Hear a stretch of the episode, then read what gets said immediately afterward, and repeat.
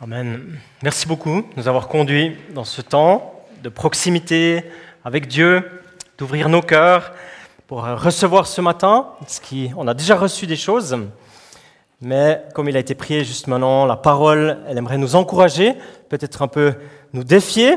Alors si vous êtes là ce matin, c'est parce que soit vous avez terminé vos vacances, soit vous êtes de retour, soit vous n'avez pas eu de vacances durant cet été, ou alors vous êtes pas du tout parti, vous préparez la rentrée, ou bien alors peut-être même vous êtes carrément rentré ce matin pour la célébration. En tout cas, c'est chouette d'être ensemble et puis de pouvoir faire ce petit bout de chemin ensemble ce matin. On l'a dit par nos chants, par la louange, par la prière, la reconnaissance des démarches récentes de l'Arsenal. Et on va poursuivre ce temps ce matin par une méditation d'une parole. C'est un extrait de la Bible en tout cas, c'est ma prière qui nous encourage, peut-être qui nous défie, je l'ai dit, mais qui nous édifiera. C'est ce que je souhaite. Le thème des rencontres du ministère de la Jeunesse ces derniers dimanches se sont concentrés sur les vacances normales, parce que je l'ai mentionné, on est en dernière ligne droite des vacances. Alors le dossier des moniteurs et des monitrices mentionne la chose suivante. On pourrait imaginer que Jésus aussi partait en vacances à la mer ou à la montagne. Il aimait les deux endroits pour se reposer ou se retirer et prier. Mais qu'il soit à la mer ou à la montagne, les miracles se poursuivent. Jésus continue de vivre et de faire ce que son Père lui demande de faire. Alors c'est exactement ça. Qu'il soit à la mer ou à la montagne, les miracles se poursuivent. La présence de Jésus ne s'en va pas avec les vacances scolaires. Dieu ou Jésus-Christ, l'Esprit Saint, ne fait pas une pause de six semaines pour mieux reprendre le 14 août. Il est le même hier, aujourd'hui, demain et pour toujours. Alors les thèmes de nos vacances, ça pourrait être les excursions, ça pourrait être les voyages, les camps qu'on a peut-être fait, les stratégies de repos qui peuvent changer d'une personne à l'autre, d'une famille à l'autre. Peut-être même qu'on a différentes manières de nous reposer, différents chemins pour cette période des vacances. Alors on aurait pu parler du voyage, du bateau, des aires d'autoroute, du camping ou d'autres thèmes qui sont liés aux vacances. Aujourd'hui, on parle d'une piscine. Les habitants de notre région, et plus particulièrement d'un village voisin au nôtre, pensent que la piscine de Tramelan, c'est la plus belle piscine du pays. Elle est aussi appelée la piscine du château. Peut-être qu'ils ont raison. Peut-être. Durant ces jours passés, semaines passées, par les journées remplies de chaleur, qui d'entre nous n'a pas apprécié une furtive baignade ou carrément un plongeon déterminé dans un coin d'eau, une flaque, une rivière, un lac ou carrément l'océan? Alors aujourd'hui, on va méditer un miracle, oui, car Jésus fait des miracles en vacances, au bord d'une piscine. Et puis ça me rappelle une histoire personnelle que j'ai vécue avec euh, la piscine. Et puis je viens de remarquer en fait que ici dans mon petit papier j'ai mis il y a 25 ans en arrière, mais en fait ça fait 35 ans en arrière. Je me suis juste donné 10 ans de plus jeune là aujourd'hui. Parce que c'était vers l'âge de ma scolarité en fait, à l'époque où on appelait ça encore l'école secondaire. On était à la piscine avec plusieurs amis, c'était à peu près une semaine avant la reprise comme aujourd'hui. Et puis avec ses amis, on faisait des petits concours de savoir qui plongeait le mieux. Et puis un peu plus loin, il y avait un groupe de filles aussi. Et puis on voulait un peu les épater euh, avec nos prouesses. Et puis moi j'ai trouvé que c'était bien parce que tout le monde plongeait en fait euh, de manière très chouette avec les, les bras et tout. Et puis je me suis dit moi je pourrais plonger une fois sans les bras en fait. Parce que ça s'appelle le plongeon pingouin pour ceux qui connaissent. Et puis j'ai fait ça avec beaucoup de prouesse, beaucoup de courage. J'ai plongé, mais j'ai pas mesuré la quantité d'eau qu'il y avait en fait là où j'ai plongé. Et puis j'ai eu une confrontation directe avec le sol de la piscine, avec la tête. Et puis je suis ressorti, c'était un petit peu mal à l'aise, mais quand même je disais j'ai rien, j'ai rien, c'est bon. Sauf qu'il y avait une grosse flaque de sang en fait. Puis tous mes amis disaient il faut aller chez le médecin, il faut aller chez le médecin. Puis je dis non non c'est rien, c'est rien. Puis tout le monde me regardait évidemment. Et puis j'ai quand même été chez le médecin et finalement j'ai eu neuf points de suture ici euh, sur l'arcade. Et puis euh, en entrant à l'école, j'avais euh, des explications à donner à beaucoup de monde pourquoi j'étais comme ça en fait. Donc voilà, le récit d'aujourd'hui parle d'une piscine, il parle de personnes malades, blessées, infirmes, des personnes en grand nombre, pas seulement une personne. c'est une partie du récit de ce matin. Mais l'autre partie que j'aimerais aussi souligner, c'est la présence de Jésus qui est dans cette piscine. Son regard, sa parole, ce que lui fait, ce que lui dit. Et puis encore, la réaction de personnes probablement sincères, mais inadéquates en rapport avec l'action et la parole du Messie. Alors je vous invite à ouvrir vos Bibles si vous les avez. Ça se passe dans Jean 5 et c'est les versets 1 à 9. Après cela, il y eut une fête juive et Jésus monta à Jérusalem. Or, à Jérusalem, près de la porte des brebis, il y a une piscine qui s'appelle en hébreu Bethesda et qui a cinq portiques. Sous ces portiques, un grand nombre de malades étaient couchés, des aveugles, des boiteux, des paralysés. Ils attendaient le mouvement de l'eau, car un ange descendait de temps en temps dans la piscine et agitait l'eau. Et le premier qui descendait dans l'eau, après qu'elle avait été agitée, était guéri, quelle que soit sa maladie. Là se trouvait un homme infirme depuis 38 ans. Jésus le vit couché et, sachant qu'il était malade depuis longtemps, il lui dit, Veux-tu être guéri? L'infirme lui répondit, Seigneur, je n'ai personne pour me plonger dans la piscine quand l'eau est agitée et pendant que j'y vais, un autre descend avant moi. Lève-toi, lui dit Jésus, prends ton brancard et marche. Aussitôt cet homme fut guéri, il prit son brancard et se mit à marcher. Alléluia, parce qu'il y a une grande puissance dans cette piscine, de la puissance et de la misère aussi. Une, misère qui est la conséquence du péché, de la chute de l'homme et de la femme, dans une vie caractérisée par la maladie, la fragilité, la paralysie, le manque de force. Alors je souhaite ce matin brièvement mentionner quatre accents que le Seigneur me met à cœur pour ce message. Je souhaite parler du contexte global de cette parole. Où est-ce qu'elle arrive dans l'histoire de Jésus? Et le contexte plus précis. Je souhaite parler de la situation difficile de la personne que Jésus rencontre. Et je vais bien sûr parler de la présence et de l'action de Jésus. Je souhaite aussi mentionner la vie en relation avec les critiques et la force du légalisme qui vient juste après la lecture que nous avons entendue. Nous sommes dans l'évangile de Jean. Extraordinaire évangile, particulier, théologique. En même temps, il est centré sur l'identité du Messie, la parole faite chair, le Dieu qui vient s'incarner habiter parmi les siens, finalement se révéler, se donner. Il y a sept signes posés dans l'évangile de Jean, sept miracles qui parlent de l'identité de Jésus, de qui il est, de ce qu'il fait et pourquoi il le fait. Le premier, c'est le vin abondant, le miracle de Cana en Galilée. Le deuxième, c'est la guérison du fils de l'officier du roi. La troisième intervention miraculeuse dans l'évangile de Jean, c'est celle qu'on médite aujourd'hui, la guérison de Bethesda. Ensuite, il y a le pain abondant, le repas pour les 5000 et plus, la marche sur l'eau, le recouvrement de la vue d'un aveugle et la résurrection de Lazare. Et la résurrection de Lazare, c'est le plus grand signe parce que ça annonce la propre résurrection de Jésus. Aujourd'hui, j'ai dit, on s'arrête au troisième signe, le miracle de la piscine. Et vous allez trouver ce texte que dans l'évangile de Jean. Il n'est pas dans les autres. Cette histoire, comme les autres signes, parle de l'identité de Jésus. Qui est Jésus? Dans l'évangile de Jean Qui il est aujourd'hui Qu'est-ce qu'il fait? Jésus est la parole faite chair. Jésus est le Fils unique, le pain de la vie. Jésus est le cep. Jésus est l'agneau de Dieu. Jésus est le Fils de Dieu. Jésus est encore la résurrection. Et ce que Jésus dit sur lui-même dans l'évangile de Jean, c'est toujours aussi profond et puissant.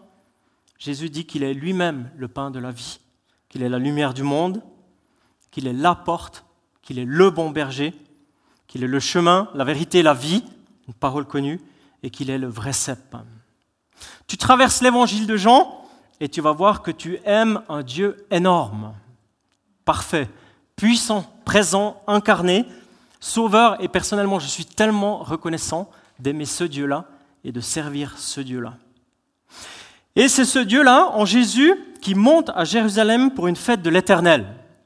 Tous les Juifs montent à Jérusalem pour les trois fêtes que sont la fête de Pâques, juif bien sûr, la fête de Pentecôte ou la fête des moissons, ou la fête des cabanes de Sukkot, qui aura lieu en octobre aussi de notre calendrier.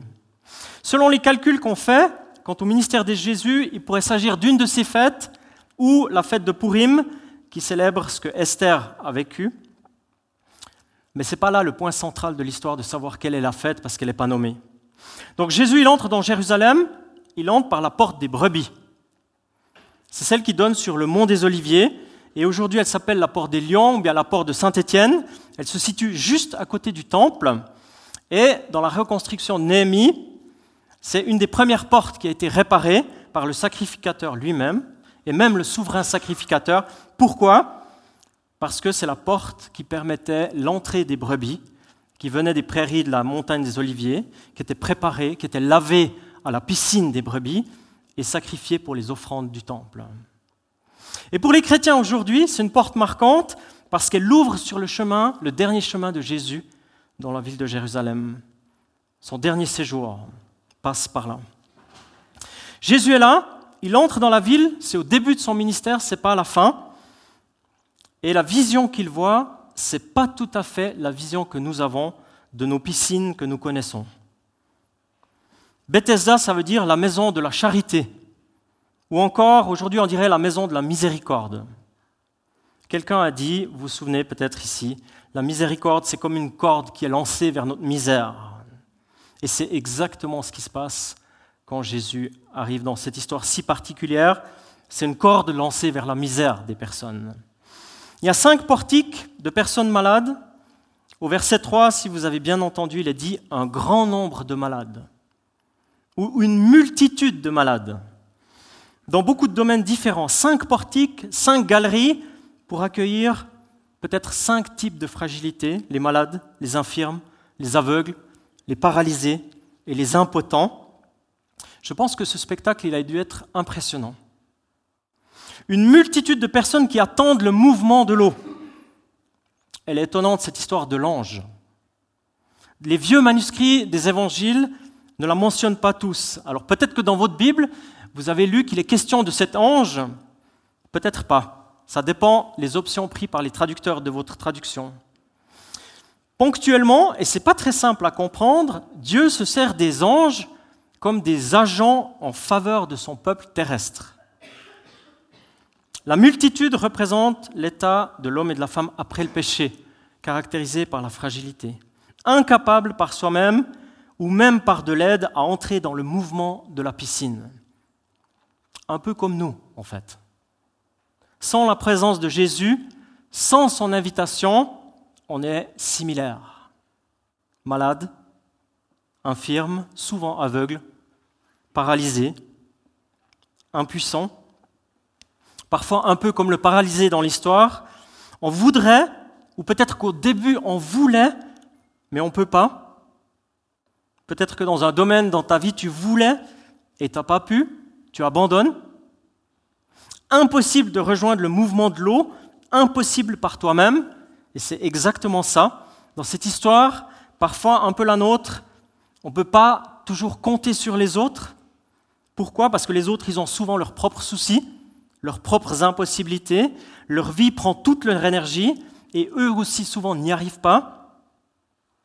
Je me demande, dès en lisant ce récit, mais également en réfléchissant à un contexte difficile pour ma vie, ce qui n'est pas facile parce qu'on vit quand même dans quelque chose qui est euh, aisé, je me posais une question, jusqu'où et jusqu'à quand pourrais-je être une ressource? Un survivant de l'Holocauste, un médecin juif, on est dans un contexte extrême, je suis d'accord, trois ans qu'il a survécu dans des camps, il disait la chose suivante, nous qui avons vécu dans les camps de concentration, nous pouvons nous rappeler les hommes qui réconfortaient les autres dans les baraquements, donnant leur dernier morceau de pain. Ils sont peu nombreux, mais ils attestent clairement qu'on peut tout enlever à un homme, sauf une chose, la dernière des libertés humaines, choisir son attitude.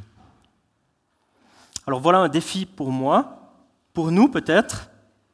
Dans la description des personnes fragiles du récit qu'on vient de lire, il est question de paralyser. Ou bien littéralement, ça veut dire dessécher, ou bien sec. Une sorte de sécheresse intérieure qui paralyse, qui empêche le mouvement, qui empêche la fraîcheur, qui empêche la souplesse, la dynamique. Alors si je reconnais cette faiblesse, ça veut dire que j'ai besoin de l'intervention de Jésus dans ma vie. Ou les impotents, ceux qui ne peuvent pas bouger, ceux qui sont absents de leur potentiel, qui ne peuvent pas utiliser leur potentiel pour diverses raisons, une fragilité que Dieu aussi veut rencontrer aujourd'hui encore. Alors dans toute cette fragilité, cette misère, voilà l'espérance, et c'est là le point de cette parole qui peut changer, c'est la présence de Jésus. Amen. Le réservoir, la piscine de Bethesda, elle posait un signe de temps en temps en faveur de Dieu, de son mouvement, mais il ne fallait pas le rater. Et ça supposait quand même la rapidité, un sursaut de quelque chose qui vient de nous pour être au bon moment, au bon endroit dans la piscine. Et souvent, comme nous, paralysés trop tard. Il y a déjà quelqu'un. La présence de Jésus, la salutation de Jésus, il a été dit, la visite de Jésus, la parole que Jésus dit, ça change tout. Jésus, il est à Jérusalem, il ne va pas au palais, il va à l'hôpital, là où il y a des personnes, des hommes et des femmes qui avaient besoin d'un sauveur. La présence de Jésus à Bethesda, ça change tout pour cet homme. Et la présence de Jésus change tout dans ma vie ou dans ta vie. Il rencontre la souffrance, la solitude, le découragement. Jésus voit et il savait que cet homme était là depuis 38 ans, qu'il avait espéré au début, mais qu'il avait abandonné par la suite. Puis Jésus pose cette question, veux-tu être guéri? C'est une question qui peut paraître étonnante quand on regarde le contexte de ce qui se passe, et pourtant elle est nécessaire. Parce que le Seigneur fait appel à la volonté de l'homme. Comme très souvent, Jésus sollicite une décision intérieure de la personne. Jésus sait, mais il veut collaborer avec la volonté, le choix, le positionnement de nous en tant que personne. C'était comme ça à l'époque, c'est comme ça aujourd'hui. Là où la réalité montre, là où nous voyons, nous, un paralytique, Jésus voit déjà un homme marcher. Là où nous, on pense que le cas il est désespéré, Jésus voit déjà le miracle. Là où la situation démontrerait qu'il n'y a plus rien à attendre de la vie, Jésus y voit un avenir avec du sens et de la pertinence. Alors Jésus y poursuit, il dit, Lève-toi, prends ton lit et marche. C'est simple, c'est sobre et en même temps c'est puissant. Jésus parle dans l'autorité du Fils de Dieu. Il est dans la piscine de Bethesda vers la porte des brebis. Et vous vous souvenez tout à l'heure, lui, il est la porte. Il est l'agneau. Il est l'agneau de Dieu. Il est la brebis de Dieu offert en sacrifice. Et il parle à partir de là. Jésus est souverain. Il dit et ça arrive. Il ouvre un chemin nouveau. Jésus n'a pas besoin ni de la piscine, ni de l'eau qui bouillonne, ni d'un ange qui collabore. Jésus ne dit pas Attends, je vais t'aider à aller dans l'eau au bon moment. Jésus ne dit pas non plus, attends, je vais parler aux autres, peut-être qu'ils vont te laisser leur place. Il dit, lève-toi, prends ton lit et marche. Lève-toi, ça veut dire, sous-entendu, ne reste plus couché. Ne pense plus que ton cas est fini. Retrouve ton potentiel.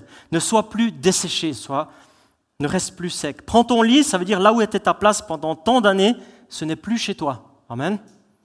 Tu ne retournes plus à ta place ici. Je fais une chose nouvelle tu as dans la vie un souffle nouveau. Marche, c'est un verbe, c'est dynamique. Ça veut dire mets-toi en mouvement. Ta vie, elle change dès maintenant. Tu n'es plus statique, tu es dynamique. Et ce que Jésus fait, c'est extraordinaire et c'est pas limité dans le temps. Sa présence, elle est déterminante aujourd'hui aussi dans nos vies. Toucher nos fragilités, nos infirmités, libérer notre potentiel, notre appel à vivre de manière dynamique, en mouvement pour lui, actif pour lui, en marche. Aussitôt, cet homme fut guéri, il prit son brancard et se mit à marcher. Alléluia, parce que suite à l'intervention de Jésus, les choses se passent, la vie de cet homme change. Il y avait un avant et un après. L'impact de la parole de Jésus eh bien, fait que l'homme est guéri, prend son brancard et il marche. Il fait exactement ce que Jésus dit. C'était un jour de sabbat. Les Juifs dirent donc à celui qui avait été guéri, c'est le sabbat, il ne t'est pas permis de porter ton brancard. Il leur répondit, celui qui m'a guéri, il m'a dit, prends ton brancard et marche. Les choses se compliquent. L'impact de Jésus dans la vie de cet homme le guérit, d'une part, mais ça complique les choses d'autre part. En relation avec les personnes autour de lui. La guérison, ce n'est pas le problème, mais le fait de porter le brancard, c'est ça le problème. Imaginons, imaginez juste un instant, ça fait 38 ans, soit plus de 13 500 jours que cet homme est là. Son état physique, il s'est jamais amélioré. Son état moral, il s'est détérioré. Sa vie extérieure paralysée, paralysée et sa vie intérieure desséchée. Les juifs de l'entourage, ceux qui sont là depuis plus de 30 ans, sont des bien portants, peut-être même ceux qui viennent d'arriver, ils ont vu la misère de cet homme des dizaines de fois, des milliers de fois. Le seul commentaire, suite à l'intervention de Jésus, c'est pas permis de porter ton brancard. Tu as fait faux. C'est pas juste. Nous parlons de la loi et de l'interprétation de la loi. Nous parlons d'un système de pensée qui pousse la loi au-dessus de la vie. La force d'une tradition et d'une manière de faire qui prend le dessus sur ce que Jésus est en train de faire. On était cet été en vacances dans un camp famille en France où euh, on a découvert aussi un peu des questions de loi et d'interprétation de la loi. Et il y avait une piscine là, et j'étais me baigner une fois avec mon fils ici présent à la piscine, mais il se trouve que mon fils, il avait un short qui était un peu trop long pour se baigner dans la piscine. Parce que nouvellement, il y a des règles comme quoi euh, ça doit être des maillots de bain et pas des shorts. Peut-être vous connaissez ça. C'est des questions d'hygiène, de bactéries et tout. Le problème, c'est qu'on était à l'étranger, on n'avait rien d'autre, alors j'ai négocié la loi avec le garde-bain. J'ai dit, ben voilà, on est des Suisses, on n'a rien d'autre. Il a dit, ah, ok, alors le short, il faut le replier et il faut le coudre pour qu'il soit plus court. J'ai dit, ah bon, point de vue hygiène, je ne suis pas tout à fait sûr que c'est plus propre, mais j'ai dit, mais le problème, c'est qu'on est à l'étranger, on n'a pas d'aiguille et on n'a pas de fil pour faire ça. Ok, alors c'est bon. Alors c'est bon, on a pu se baigner comme ça, avec nos shorts. Euh, on m'a dit que dans le pays, parfois, et c'est des personnes du pays qui m'ont dit ça, qu'il y a la loi et il y a l'interprétation de la loi. Mais c'est deux choses différentes des fois. Il faut un peu dialoguer les choses. Bien sûr, c'est un témoignage qui est très léger, ce que je suis en train de raconter ici. Et on parle d'une piscine d'amusement, de rafraîchissement. Mais dans l'histoire de ce matin, on voit que l'impact de Jésus dans la vie d'une personne, justement après la vie qu'il amène, le mouvement, la dynamique, la force, la guérison, des Juifs, je l'ai dit, certainement sincères, ont mis la priorité pas sur la vie qui avait été donnée, mais sur la compréhension de la loi d'une histoire de porter un lit. Jésus fait des choses nouvelles qui amènent la vie, je le crois, il fait encore aujourd'hui, pas toujours comme nous on pense, mais comme lui le suscite, comme lui le choisit. Au début de notre célébration, on s'est réjoui des démarches concernant l'Arsenal, les travaux à venir. Ça va bien sûr changer notre vie d'Église, on s'est réjoui de cela. Et ce matin, je prends la liberté de résumer le message en adaptant en mentionnant les accents en relation avec la vie d'Église, le contenu du bâtiment. On n'a pas encore nommé les portes de l'arsenal, on n'a pas de porte qui s'appelle la porte des brebis. Mais on utilise régulièrement une image qui a cinq portes. L'entier du bâtiment, les personnes de la commission des bâtiments, d'autres le savent, il y a plus que cinq portes. Mais je choisis de mentionner ces cinq. L'histoire se passe dans un contexte plus grand que notre Église. On peut souhaiter que l'histoire, l'évolution de l'Église dans un nouveau bâtiment s'inscrive dans un contexte plus grand du royaume de Dieu. Déjà celle de notre parcours d'Église, notre évolution, la transformation d'un bâtiment de guerre en un outil de vie, de guérison et d'équipement, ça s'inscrit dans un héritage anabaptiste qui est vieux de plusieurs siècles. Mais encore le contexte de notre région, de nos villages, que l'Arsenal devienne un bâtiment instrument dans la main de Dieu, pas seulement pour nous, mais pour toute une région. Amen. Ça fait pas 38 ans qu'on attend, mais quelques années quand même. On l'a prié, les choses sont ouvertes désormais, le mouvement est en route, l'invitation du Seigneur pourrait résonner pour nous. Lève-toi, prends ton outil et transforme. En gardant que l'esprit, en gardant à l'esprit pardon que le bâtiment serve à la guérison des personnes. Car beaucoup de personnes dans notre contexte de vie, dans notre région, ont besoin de santé. Une santé physique, une santé relationnelle, une santé intérieure, une santé d'accueil, une santé financière, matérielle, et bien sûr, bien sûr, une santé spirituelle, une relation puissante avec Jésus lui-même. Je reprends le texte de ce matin. Un grand nombre de malades étaient couchés à Bethesda, la maison de la miséricorde. Ça, c'est ma prière personnelle. Qu'un grand nombre de personnes soient rejointes dans leurs besoins de santé. Beaucoup de guérisons, de beaucoup de manières différentes, mais beaucoup de guérisons. Et ce qui fera la différence dans le bâtiment de l'arsenal, c'est la présence de Jésus. C'est le souffle de sa présence, l'action de son esprit, sa présence dans tout le processus de transformation, bien sûr, mais sa présence dans la poursuite du contenu de la vie de l'Église. Sa présence dans les relations, les générations, la prière, la louange, la prédication, les activités dans le cœur et dans la vie des personnes. Sa présence qui nous aide à rejoindre les gens, sa présence qui guérit, sa présence qui réjouit, qui libère, sa présence qui équipe de dons, de démarches nouvelles. Et nous sommes tous concernés, tous et toutes. La démarche de l'Arsenal dans son entier ne peut avoir que du sens si la présence de Jésus est là et fait la différence. La quatrième porte, c'est celle de la vie que justement Jésus amène. Dans la présence, Jésus impacte des personnes, met en route, met en dynamique des personnes, des membres, des amis, des dons, des charismes, pour le suivre et le servir, hommes et femmes. Nous souhaitons que la vie à l'Arsenal devienne un endroit qui voit et qui souligne la vie, les mouvements du cœur. Pas de légalisme enfermant, pas de focalisation sur les détails ou sur les erreurs.